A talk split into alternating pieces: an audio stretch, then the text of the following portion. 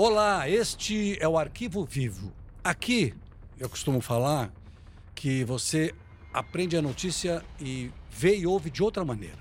Aqui você sabe como a polícia trabalha, como o Ministério Público trabalha, como o Poder Judiciário trabalha, como a perícia técnica é tão fundamental num crime, no esclarecimento de um crime, e como a mídia trabalha, e como o jornalista também trabalha. Comigo, Renato Lombardi. E eu, Percival de Souza, nesse arquivo vivo, nós estamos recebendo hoje uma lenda viva da polícia, Dr. Almaster. Tem muitas histórias incríveis para contar. E hoje nós vamos contar uma delas. Luiz Almaster, filho de delegado, delegado de carreira, experiente, que passou por um departamento que eu acho que quem passa por esse. São dois departamentos da polícia que são fundamentais, no meu modo de entender. Um é o departamento de homicídios e o outro é o departamento que investiga crimes como furtos e roubos, sequestros. Luiz Almaster trabalhou no esclarecimento de crimes e hoje a gente vai conversar aqui entre os crimes que ele trabalhou, um assassinato que envolve alguém de uma colônia, um jovem que queria simplesmente namorar com alguém de outra colônia, os pais não queriam e aí ele resolve matar os pais. Estou falando de Constantino Queretes. Ele tinha, na ocasião, 24 anos, foi no bairro do Brás. Ele matou o pai e a mãe. Por quê, doutor? A verdade real, às vezes, é difícil se chegar. Mas a versão primeira dele foi essa. Né? Ele queria se desvencilhar dos pais para poder ter toda a liberdade e talvez domínio ao patrimônio deles. A herança. herança. O crime, Percy, aconteceu em 6 de fevereiro de 1993. Pois é. é. Depois nós tivemos vários casos, mas esse aí foi um dos primeiros nesse sentido, matar os próprios pais. O rapaz, o matador, esse Constantino, era grego, os pais também gregos, e há uma tradição, uma tradição grega, que além de ser uma potência filosófica, né, mas tem esses costumes. Dizer, só grego só casa com grego. E os pais não queriam que ele se relacionasse com uma moça que não era grega. Exatamente. Segundo ele, foi o estupim do assassinato. Isso. Ele, ele, ele mostrou, primeiro, muita frieza.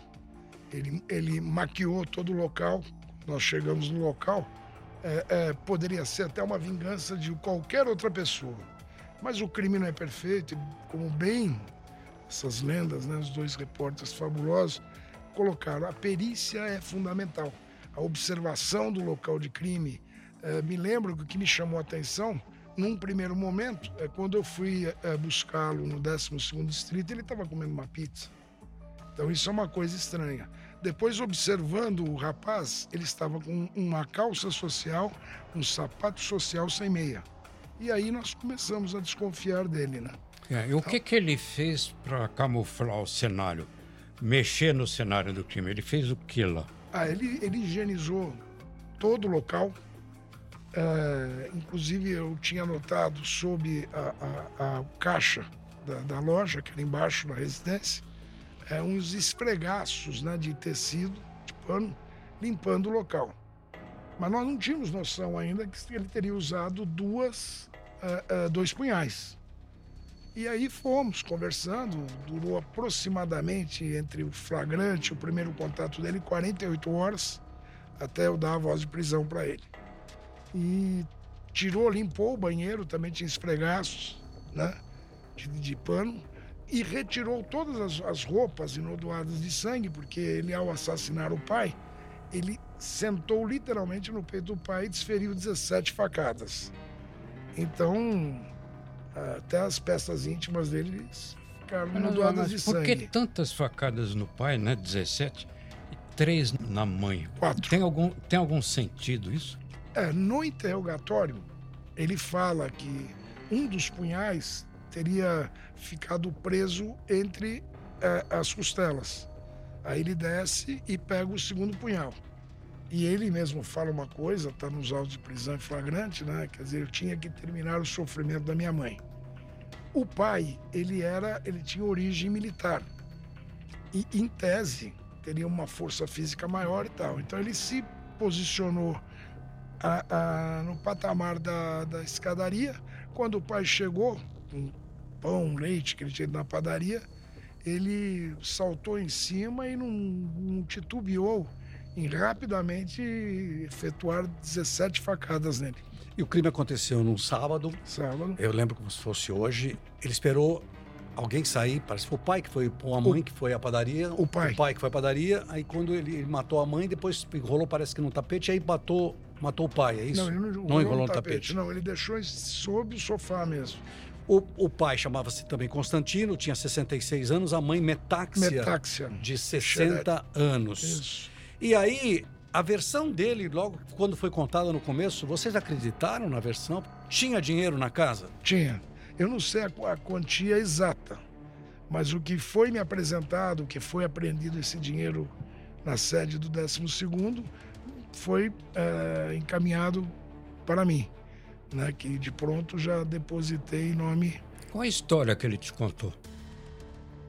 A primeira versão dele era mentirosa, totalmente, né, Percival? Ele, ele falou que alguém entrou lá, que seria uma vingança dos tempos de guerra, uma viagem é, e que os pais teriam sido assassinados.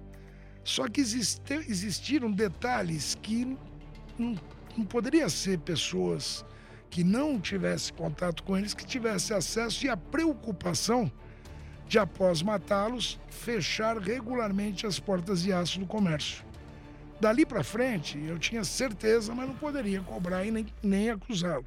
Eu fui conversando, conversando, conversando perguntando alguns detalhes. De fato, o pai era muito enérgico, porque inclusive eu encontrei um, uma, é, um prato semi-consumido e ele falava que se não comesse no almoço ia ter que comer na janta. Mas era completamente contraditório, porque ele tinha um XR3 e gastava muito dinheiro nas baladas. Então era muito confuso. Que eu tinha a convicção desde o início que ele, no mínimo, teria participado do crime, dos crimes, eu tinha. Tem uma história que, eu ia, que eu, a gente estava conversando aqui antes de começar o nosso arquivo vivo. É, eu trabalhava no jornal, no Estadão. Estadão. E eu é, gostava muito de conversar depois que as pessoas. Ou alguém praticava um crime, ou era uma testemunha. Eu gostava muito para escrever umas matérias. E eu lembro que ele tinha sido mandado para depois que as coisas se encaminharam, ele foi indiciado, foi autuado, eles encaminharam para o quinto distrito policial. Eu titular do quinto distrito era o saudoso Naif, Naif, Naif. Naif Saad Neto. Aí eu liguei para o Naif, eu trabalhava, liguei para o Naif e falei, escuta, tá preso com você, é o filho do grego, você tá preso aqui. Eu falei, dá para eu falar com conversar com ele? Ele falou, vem aqui, se você, se ele te atender, Aí ele, ele, falou, vai lá, me levaram, fui pro, pro, pro xadrez, ele tava no xadrez, sozinho no xadrez, eu sentei e ele falou, quem é você? Naquela época eu já andava de paletó, gravata, tinha andava com a mala. Aí eu falei, eu sou do Estado. Aí ele falou, Estado? Do governo do Estado? Aí eu falei, é. Aí eu falei, quem te mandou aqui? Falei, seu tio me mandou aqui. Ele falou, meu tio, tô achando muito estranho, porque meu tio não gosta de mim, não sei o que, não sei o que lá. Aí eu comecei a conversar, ele me contou essa história que, que, ah, que era do, do, namoro, que ele namorava uma menina. Bom, ele me contou uma história, contou a história do relacionamento dos pais e tudo. No final da entrevista, eu falei, ó, vem cá, eu vou ser honesto com você agora. Eu não sou do governo do estado, eu sou do jornal Estado de São Paulo, eu sou jornalista e vou contar essa tua história aqui. Aí ele usou uma frase que eu nunca mais esqueci, e nem lembrava, eu lembrei quando a Maria aqui falou do, do caso, falou assim: escreva o que você quiser. Mas foi de um irônico, irônico. Frio. Frio. Exatamente. E é exatamente isso. No interrogatório você sentiu que ele era uma pessoa fria, depois de matar o pai e a mãe. Esse é outro fator que desencadeou a minha certeza ser ele o autor dos crimes. Porque, imagina assim, seus pais mortos dentro da casa, você aos fundos da casa com o delegado sendo interrogado. Eu iria brigar com o delegado. Quer dizer, oh, que absurdo, eu quero ver meus pais. Nenhum momento. A frieza dele foi realmente que me saltou os olhos. É, ele era um. Ele às vezes parava, pensava para responder. Né? Agora, essa ficção dele, do que os pais implicavam com o relacionamento com a moça que não era grega, essa moça de fato existia. Existia. Eu entrevistei ela, inclusive eu vi ela nos autos. Hum. Existia sim. Eles namoravam. Namoravam. E, e até onde ela falou, ela não, ela não era super bem tratada, mas também não era hostilizada quando ia na casa deles. Eles eram frios justamente pelo que o Lombardi falou. E, aliás, você falou, né, pessoal? As tradições gregas. Quer dizer, eles querem manter a linhagem, né? Então, agora ele de uma frieza assim impressionante. Tanto é que quando ele confessou, nunca me esqueço, me deu uma tremedeira. Eu falei: será que eu induzi? Será que eu conduzi? Aí me veio um, uma pergunta que foi chave para mim não ter mais dúvidas. Eu levantei, ele tinha um apelido de Tac, e falei: Ah, Tac, você não acredita em mim? Eu não estou acreditando bem nessa sua história. É o desafio perto que chega, não sou médico, mas que chega perto dos psicopatas. Não, não, eu provo. Falei, então você me prova. Aí ele nos levou ao primeiro retorno da rodovia dos trabalhadores. Nunca me esqueço, uma lanterninha de chaveiro que a gente tinha e nós achamos a sacola é, é, é, que ele colocou todas as roupas inodorosas de sangue, os dois punhais e os panos que ele havia limpado, o caixa e o banheiro. Aí não tinha mais jeito, aí eu lhe dei voz de prisão. Bom, nós estamos conversando com o Dr. Luiz Roberto Elmaster, que é delegado de polícia, delegado de polícia super experiente, contando uma história de um crime que ele solucionou. Conta pra gente, assim, muitas vezes as pessoas estão acostumadas a assistir hoje séries, né, da televisão, da, da investigação, mas aqui a gente não é, isso aqui não é ficção, é realidade pura que nós estamos contando, que você está contando aqui. Quando você chega num local de crime e que você vê os corpos, que tipo de dimensão tem um, um delegado para começar a iniciar a investigação? Bom, primeiro, preservar o local. Segundo, não antecipar nenhuma oitiva que possa atrapalhar futuramente. E deixar a intuição é, é, é, aflorar. Sexto sentido. O sexto sentido, que eu não gosto de falar, porque a gente não é guru nem nada.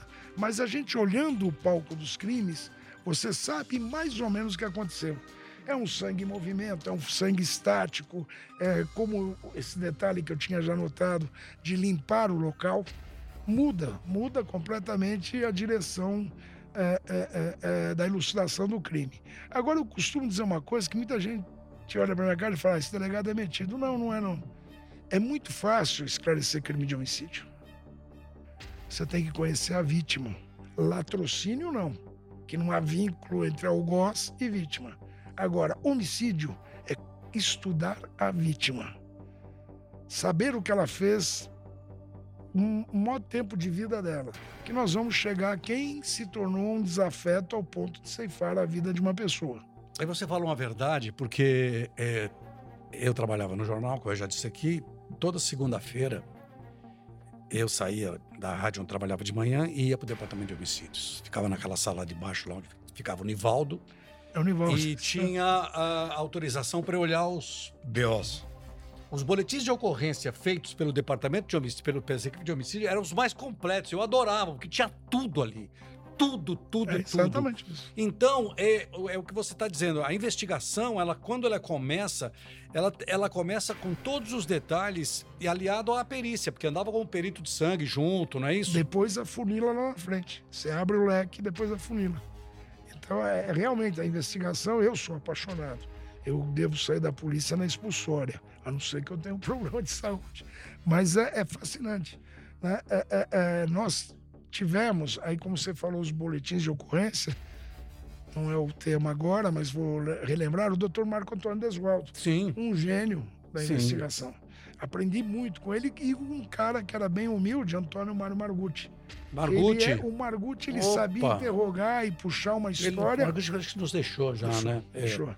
Eu e a, a, gente ficava olhando e falava, como é que esse cara consegue?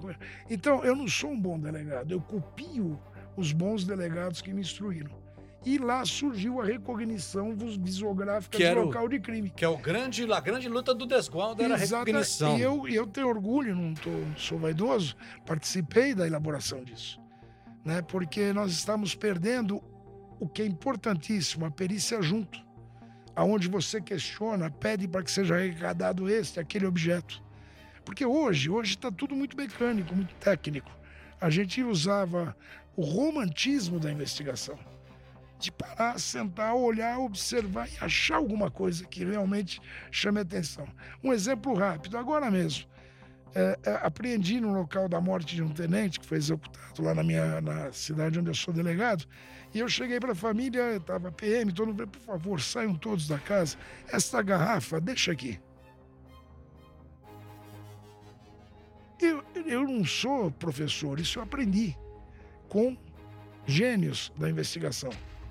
E ali nós encontramos um fragmento de um componente do PCC com outros três fragmentos da quadrilha que estava agindo do Pix, que é o caso do anão. Então, isso é que falta ainda os colegas novos, todos, terem a paciência a perspicácia e fuçar para achar detalhes. Você muda totalmente a direção de uma investigação. Agora, pode acontecer, mas de um policial bom desses aí, do homicídios, por exemplo, só ele vê o que outros policiais não veem, pode. ele preste atenção no detalhe. Pode. Que às vezes é o chave e, do e caso. acontece muito. Ah, Eu é? nunca me esqueço ali na, na Vila Prudente, era um. Lá é, du, é, du, é, é duplex, né? É um barraco em cima do outro. E a observação do movimento do sangue. A vítima estava do lado de cá do barraco e eu olhei embaixo da escada, sangue estático. Aí ficamos sabendo que na hora que o, o matador veio para assassinar o seu desafeto, acertou ocasionalmente um que estava na boca para comprar droga. Hum. Quer dizer, você pode aumentar ou diminuir né, uma investigação, mas é essencial observar. E é interessante isso, né, que você está ouvindo e vendo aqui no Arquivo Vivo, que são os detalhes da investigação. Como é que é, como é que um crime é esclarecido? Como é que às vezes de um simples, de uma simples gota de sangue, a polícia chega a escla ao Uma esclarecimento? outra vítima. Sim, sim. É. Uhum. identifica outras coisas. No caso específico do grego, do Constantino, ele foi houve um primeiro júri e ele foi condenado a 50 anos. Isso. Uma pena pesada. Foi o novo júri, né? Que na época era dentro da lei. Essa Depois pena foi com diminuiu? segundo, né? Diminuiu, eu não me lembro direito, mas eu acredito que chegou a 28, 29 anos. Quer dizer, faz. faz Não tenho certeza. faz, ele deve estar na rua já nessa Ah, altura. não, é, ele saiu campeonato. depois. Saiu, Teve um segundo julgamento. teve o segundo julgamento, foi condenado. Baixou a pena. É, primeiro ele saiu naquele interregno, entre o primeiro julgamento Ah, Aliás, antes do primeiro julgamento, ele já foi posto em liberdade Para responder o, o para processo de responder em liberdade. liberdade. É. E são as frustrações que ocorrem, mas eu tinha convicção do que foi feito, que ele não poderia ser absolvido. Né? Seria uma coisa bárbara. Agora, ô, mas em que momento, nesse percurso todo que você sintetizou, entre a história de que alguém entrou lá para se vingar e ser ele o assassino, em que momento você entrou nas águas divisórias? No momento em que abriram a porta com uma chave dele. Então eu entrei dentro daquele local pela porta da frente e observei que não tinha nada remexido. Que mesmo que fosse uma desavença do pai com alguém, ah, o cara vai abrir uma gaveta, o cara vai abrir alguma coisa, até por outras intenções, né? E no caso, eh, como eu falei que ele saiu antes do da- do julgamento, foi posto em liberdade. Eu me lembro até hoje, a doutora Helena Passarelli, minha irmã, minha amiga, me ligou. Falei, olha, ele- doutor, ele A vai, promotora, né? ele vai delinquir outra vez. Vamos ter calma. E eu fui prendê-lo depois, num rápido consensual, depois de quase dois anos. Hum. Aí ele voltou para dentro da tranca e foi para o novo júri. Era filho Primeiro único? júri, não, foi para o primeiro julgamento. Era filho único. Filho único. Filho único, o segundo, até isso não fui eu que, que levantei, foi o próprio Ministério Público me, me auxiliando e auxiliando eles. É, tinha mais ou menos um milhão e meio em propriedades na Grécia. Ele era, eles tinham posse, Agora, Com seus pais morrendo, ele era o herdeiro. herdeiro. Tem uma outra história que eu não estou querendo abordar muito, mas é o Constiandinos, o tio dele. Fiquei até achando que poderia ter qualquer outra linha de motivação para os crimes, mas não consegui também provar Que é esse nada. tio que ele disse que ele achava estranho o é tio o ter me mandado lá. né? Andinos. Foi por isso que eu lembrei. Quando você falou, eu lembrei. Agora, eu tenho um detalhe interessante nessa história toda. Quem chega primeiro no local, geralmente é a polícia militar. Sim. Então, a grande luta, entre aspas, da Polícia Civil, do Departamento de Homicídios, era fazer com que ninguém mexesse no local. Isso chegou, se chegou a um ponto em que houve essa, essa constatação, a Polícia Militar simplesmente passou a preservar o local ou Ah, eu, não, eu não vou ser injusto. Teve uma época que não. Mas hoje, hoje, é- é, principalmente eu que estou numa cidade de 200 mil habitantes, a gente tem um relacionamento muito próximo com a Polícia Militar. Isso é de suma importância. É o que eu falo para todo mundo. Não é unificação, é união. Sim. É o que mais precisa, porque quem é atingido é a sociedade. Então, hoje, eu consigo é, é, é, é, orientar, como fiz nesse caso da garrafa, e todos me entenderam. Não entrem mais, não mexam mais. Que é de suma importância.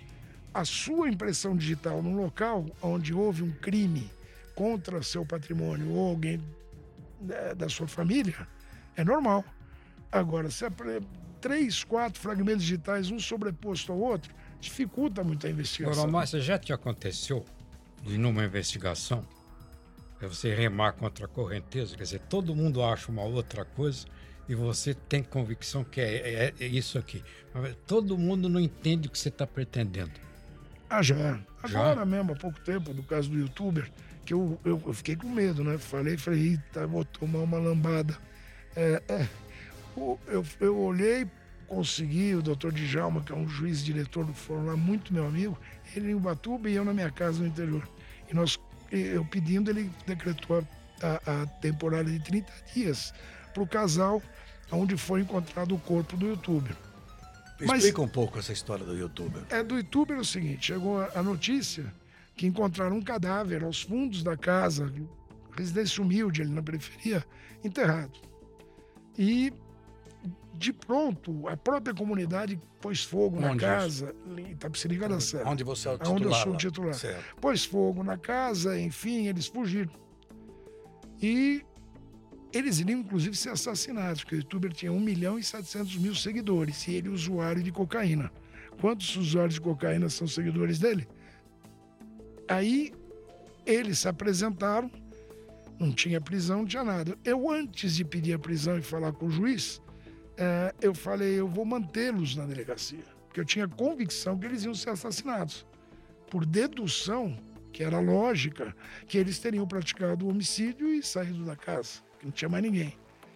E eles já tinham concordado e eles estavam com medo e cientes que isso iria acontecer. Aí eu falei, é melhor para mim me calçar, não achar que é um abuso de poder ou qualquer outro tipo, porque eles eram suspeitos de serem os autores do, do homicídio. Bom, acertamos, aí foi decretada a prisão e eles ficaram. Eu fiz um interrogatório que eu não gosto, que eu quero olhar a pessoa, eu quero sentir o cheiro da pessoa. Online. Quer dizer, eu estava no interior e fiz uma videoconferência com eles. Aí me deu um estalo. Eu falei, isso tudo aqui não é homicídio. É uma overdose. E eu corri o, re- o risco de falar isso na televisão. Quer dizer, posso pagar um mico depois de 47 anos de polícia. Sorte minha que efetivamente depois ouvindo a menina que transou com, com o- o- a vítima no banheiro, ouvindo as partes, eh, e veio o laudo 100% overdose. Explodiu o Por que, coração. enterraram o corpo? É lógico. Na hora que você pergunta, você fala, pô, por que eu também fiz essa pergunta? Três menores de idade numa casa, menores de cinco anos, muita cocaína, muita bebida e sexo de menor no banheiro. Então a mãe, que é a esposa, que seria a suspeita de ter homicídio, eles não sabiam o que fazer com o corpo. E o que também me, me tranquilizou, dentro de uma gravidade, numa tristeza dessa, é que o perito me falou. Ele teve morte instantânea, estourou o coração e o pulmão e caiu. Quer dizer, não haveria possibilidade nenhuma até de socorrer. Foi medo. Medo porque eles todos andavam errados. Todos eles. Agora, mas uma pergunta chata, mas eu Pode, problema. aproveitar e fazer a pergunta. Que a maioria dos assassinatos não é esclarecida? Eu não sei te responder isso. Eu acho que a gente se dedicando pode até não esclarecer, mas nós temos que exaurir todos os meios para se chegar à autoria, motivação e autoria do crime. É, não sei é, como estão as estatísticas de São Paulo. Sei que na minha cidade nós estamos com uma média de 80% esclarecidos. Mas pode ser uma falta de empenho, muitas vezes, ou falta de meios. Eu não sei. Porque eu acho mais é que é falta de, de, de, de feeling, falta de, de, de dedicação. Por quê? É. Porque hoje, hoje, quando você marca o gol, você é campeão. Você marcou o gol, você é um perdedor. Então, isso pode inibir grandes policiais e grandes colegas a chegar a, a, a Agora, elucidar. Márcia, no caso do Departamento de Homicídios, você acha que pode acontecer da polícia ser seletiva? Quer dizer, é um acúmulo de assassinatos que se prioriza os, os mais recentes e se esquece um pouco dos antigos aí que vão para as calendas. Olha, há, há- há esse olha, critério seletivo? Eu acho que não. Percival, eu falo coisas, até tenho medo, porque eu sou. é, eu tenho orgulho do que eu fiz, mas não sou vaidoso, seria ridículo, né? Mas é, é tudo questão de observação. É um fato que não tem grande repercussão, óbvio. Há 10 anos atrás, houve um sequestro de um empresário na minha cidade, que eu estou agora. Resolvi ler. E por uma sorte, uma sorte, isso não foi, eu não achei sozinho. O cara estava numa igreja. Prendi o rapaz, foi reconhecido, ele confessou e estava já praticamente recuperado, 10 anos na igreja. Ele não, não tinha mais índole para praticar crimes. E não pedia prorrogação. Eu acho que é questão de ter vontade de, posso falar uma coisa chula? Sim. Fuçar, Então. procurar, bisbilhotar. É, falta, É. De, é falta de interesse, né? Porque assim, é, você sabe que quando você. Você começou num departamento em que eu ouvi assim. A testemunha vai, o policial tira o dinheiro do bolso para pagar a condução de volta da testemunha no departamento Já de fiz homicídio, isso. senão ela não ia, senão você não Já tinha a testemunha. Mas, mas tinha um interesse. Tinha, nó- nó- nós acompanhávamos o dia a dia das delegacias, nossa, era uma coisa incrível. Então você via a motivação. Quando você não tem motivação, Exemplo, fiz agora isso. Esse casal não tinha para onde ir. Você vai dar risada. Eu consegui, é, através de pessoas não muito é, é, responsáveis, mas consegui uma casa e paguei o Uber para eles saírem da cidade. Por quê? Senão amanhã eu tenho mais um duplo homicídio lá. É. Mas Então- eu concordo com a sua expressão fuçar. É, que nessas horas o, o delegado é o perdigueiro em busca do fato.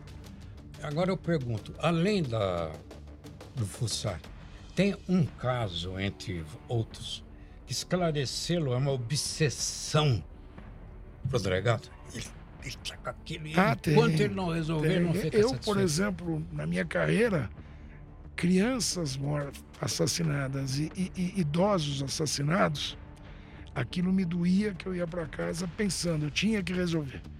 E, e- e mesmo porque são os extremos, as pessoas mais vulneráveis, o de extrema idade e, o, e, o- e a criança. É, tem, tem sim a frustração também de não conseguir esclarecer um crime, mesmo que você tivesse certeza que o autor era o João, mas não consegue prova para fazer isso. Isso frustra. Agora, acho que o principal, minha opinião, como delegado, o que falta às vezes a motivação de superiores, incentivar. Um parabéns. é, Hum. Olha, isso aqui que está acontecendo hoje, é, para mim é uma vitória. Porque alguma coisa que eu fiz há 31 anos atrás foi lembrada por monstros da- do jornalismo como vocês. Isso, para mim, não é vaidade, Percival, de forma nenhuma. Eu- Você fala, caramba, eu existi mesmo. Porque a gente faz com amor. É. Nós temos gênios É. anônimos na polícia. Temos.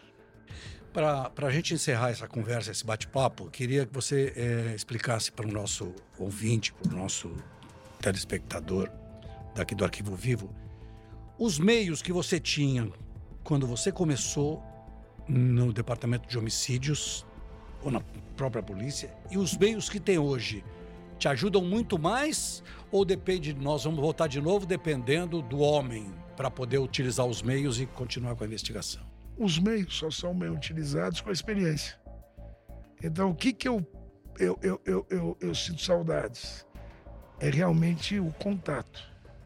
Por exemplo, eu fazer um interrogatório online, eu vou me sentir impotente. Porque quando você está interrogando, você está olhando o pé, você está olhando a sobrancelha, você está olhando a sudorese, você está olhando um monte de coisas que podem sugerir um algo mais.